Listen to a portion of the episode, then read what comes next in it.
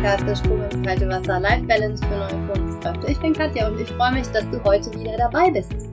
Ich habe eine ganze Weile, also insgesamt sieben Jahre, bei einem Bildungsträger gearbeitet und habe mich da dreieinhalb Jahre um Azubis gekümmert.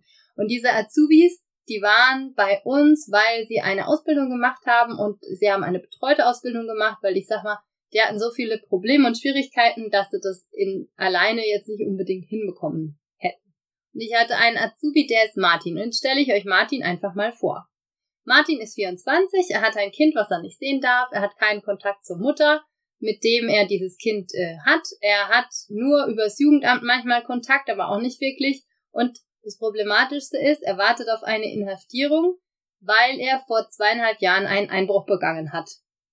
Und der Prozess, der zieht sich jetzt gerade schon ewig lang, aber er hat eben diese Ausbildung zum Bäcker angefangen und ist auch im dritten Ausbildungsjahr. Er hat einen Bewährungshelfer, der mit mir auch im regen Kontakt ist, damit wir diesen Martin bestmöglichst unterstützen können. Er hat aber schon drei Ausbildungsbetriebe hinter sich und jetzt ist er eben im dritten, wo er auch schon fast wieder rausgeflogen wäre. Also Martin ist ein richtiges Schätzchen. Martin hat auch so ein ganz kleines Problem mit Aggressivität, muss man dazu sagen, aber ist so grundsätzlich eigentlich ein total lieber Kerl. Ein Beispiel, wie wir zwei zusammengearbeitet haben. Also, der Martin, der hat irgendwann gecheckt, dass ich ihm nichts Böses will und hat dann zum Beispiel angerufen, wenn er irgendwie ein aktuelles Problem hatte.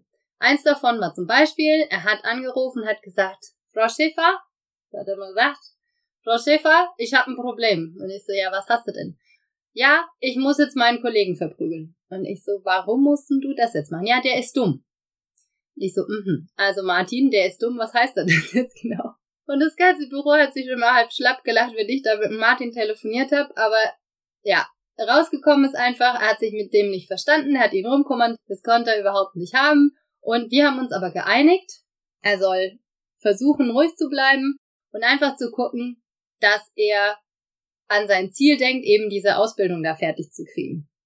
Und das hat er dann auch irgendwie immer geschafft. Also er ist aus diesem Betrieb nicht mehr rausgeflogen. Und Warum wollte er unbedingt diese Bäckerausbildung da machen? Also, A, hat er gedacht, naja gut, es wäre schon ganz schlau, mal eine Ausbildung in der Tasche zu haben. Und die größte Motivation war, wenn er diese Ausbildung hat, dann darf er möglicherweise sein Kind wiedersehen. Und diese Chance auf ein neues Leben, das war die größte Motivation, die er hatte. Auch wenn ihm das manchmal so zwischendurch, habe ich gedacht, nicht so ganz bewusst war. Er hat mich davon überzeugt, dass er dies, diese Ausbildung schaffen will er ist trotzdem ganz, ganz oft zu spät gekommen und auch nicht zu seiner Nachhilfe da. Und er hatte echt miese Noten in der Berufsschule. Sein Elternhaus ist eine Katastrophe. Also da ist ganz viel Alkohol mit im Spiel und ganz viele verschiedene Probleme. Auch mit seinem, ich sag mal, aktuellen Netzwerk an sogenannten Freunden. Das heißt, seine Rahmenbedingungen, diese Ausbildung zu schaffen, waren richtig schlecht. Eines Tages kommt der Martin so drei Monate vor der Abschlussprüfung zu mir mit einem Brief und ist völlig verzweifelt. So habe ich den ganz, ganz selten gesehen. Also normal ist es immer so der Clown der Seite, Frau Schiffer, wie geht's und so, ne? In dem Brief stand drin, dass er in einem Monat in die, ins Gefängnis soll und diese Inhaftierung da eben dann startet. Und er hat gesagt, Frau Schäfer, wenn ich da jetzt einsitze, dann können wir das mit dieser Ausbildung knicken. Und dann können wir auch knicken, dass ich mein Kind wieder sehe und dann können wir alles andere auch knicken. Dann hatte ich ein Häuflein Elend da vor meinem Tisch äh, stehen und habe gedacht, gut, okay, wie kann ich dem Martin denn jetzt helfen? Ich wollte mich aber auf der anderen Seite jetzt nicht über den Tisch ziehen lassen, ja. Also der hat das schon mal auf öfter probiert, so mit, oh, Frau Schäfer, können Sie mich da unterstützen oder können Sie mir da helfen? Und dann halt mir gedacht, sag mal, was will der eigentlich, ja? Habe mich so ein bisschen veräppelt gefühlt, aber diesmal war das wirklich was anderes. Und dann haben wir einen Deal gemacht. Und zwar den Deal, er kommt pünktlich in die Arbeit. Ich habe keinen Stress mehr mit seinem Ausbilder, den er irgendwie ständig rausschmeißen will, weil er sich anständig benimmt. Er verlässt sich nicht mehr darauf, dass ihm jeder irgendwie alles hinterher trägt. Er setzt sich auf seinen Popo und fängt das Lernen an für diese Abschlussprüfung und er schaut, dass er einfach in die Selbstverantwortung kommt und schaut, dass, dass er alles tut, um diese Ausbildung zu schaffen. Wenn er mir das verspricht, dann werde ich mit dem Richter versuchen zu telefonieren, mit dem Bewährungshelfer zu telefonieren und so weiter und werde versuchen, diese Inhaftierung ähm, rauszuschieben, bis er diese, bis er diese ähm, Abschlussprüfung da gemacht hat. Es ist bei einer, bei einer Bäckerprüfung so, dass du eine schriftliche und eine praktische Prüfung hast. Das heißt, es wäre dann schon nochmal um einiges verschoben gewesen. Also im Prinzip direkt um zweieinhalb Monate, glaube ich, waren das damals. Ja, und dann sagt der Martin natürlich, ja, macht er. Ich muss ehrlich sagen, ich habe dem Martin nicht unbedingt geglaubt, aber ich habe gedacht, naja gut, jeder verdient eine Chance und ich schaue, dass ich da jetzt mich wirklich dahinter klemme. Und ich habe einen sehr großen Teil meiner Arbeitszeit dafür verwandt, hier rum zu telefonieren, um zu gucken, wie in irgendeiner Form das möglich ist, dass diese Inhaftierung verschoben wird.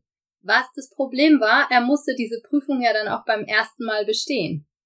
Wenn er diese Prüfung nicht beim ersten Mal besteht, muss er in die Nachprüfung, aber dafür war ja gar keine Zeit mehr, weil da wäre er ja auch in, dann in Haft gewesen. Das heißt, der Druck, der, mit dem Martin da umgehen musste, war relativ hoch.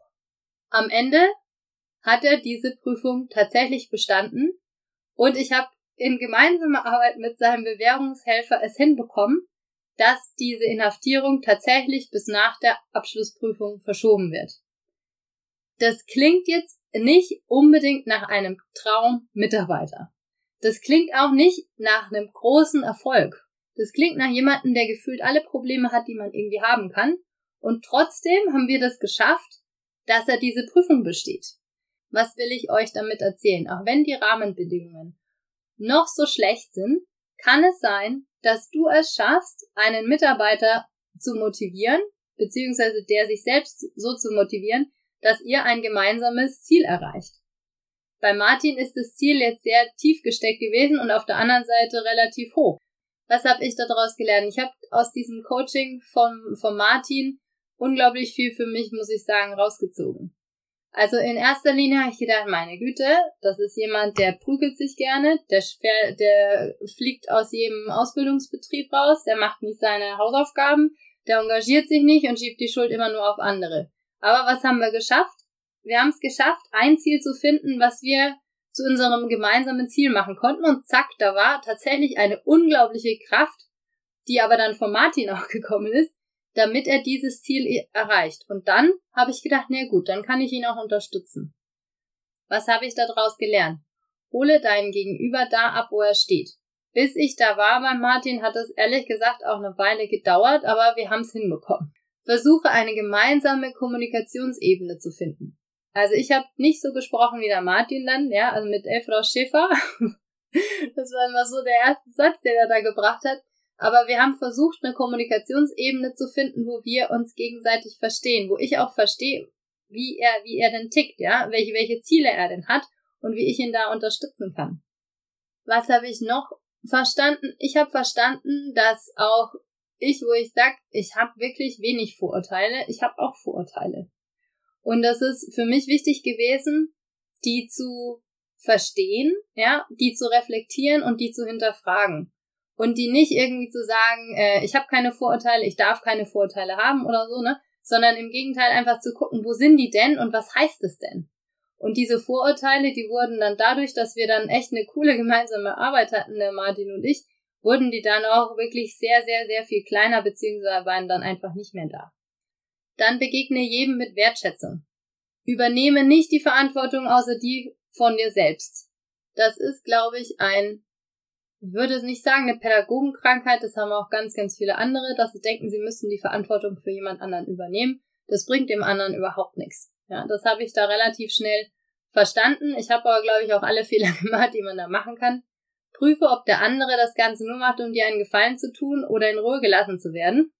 Und begegne jedem authentisch und mit Transparenz.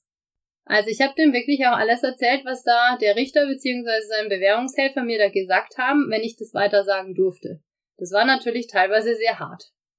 Und er konnte aber dann damit umgehen und hat auch die Chance bekommen, damit umzugehen. Dann erlaube Kritik und Ehrlichkeit. Also manchmal war es echt nicht einfach, weil der Martin natürlich da auch äh, seine Kritik äußern konnte und sehr, sehr ehrlich war. Und ich dann einfach gucken musste, nehme ich das überhaupt an, ja? Oder ist mir das jetzt zu platt? Oder wie gehe ich denn damit um? Nimm nichts persönlich. Das war ganz, ganz wichtig. Also alles, was da irgendwie passiert ist, wenn ich da irgendwie die Hälfte davon persönlich genommen hätte, hätte ich meinen Job nicht mehr machen können. Und schließlich begegne jedem auf Augenhöhe. Der Mensch ist bei mir im Mittelpunkt und so behandle ich Leute und möchte natürlich auch so behandelt werden. Und das war bei Martin, auch wenn er mich manchmal echt auf die Probe gestellt hat mit seinen Geschichten, war mir ein bisschen schwer, aber das ist definitiv was, das habe ich da mitnehmen können für mich. So, das war die Geschichte von Martin, der jetzt, muss ich nachrechnen, nicht mehr im Knast sitzen sollte. Leider habe ich von ihm nichts mehr gehört. Ich habe nur ein paar Briefe aus dem, aus dem Knast, habe ich tatsächlich noch bekommen. Und jetzt für euch an der Stelle, ich hoffe, dass ihr was für euch mitnehmen konntet und freue mich, wenn ihr das nächste Mal wieder dabei seid, wenn es heißt, der Sprung ins kalte Wasser, Life Balance für neue Führungskräfte. Bis bald, tschüss!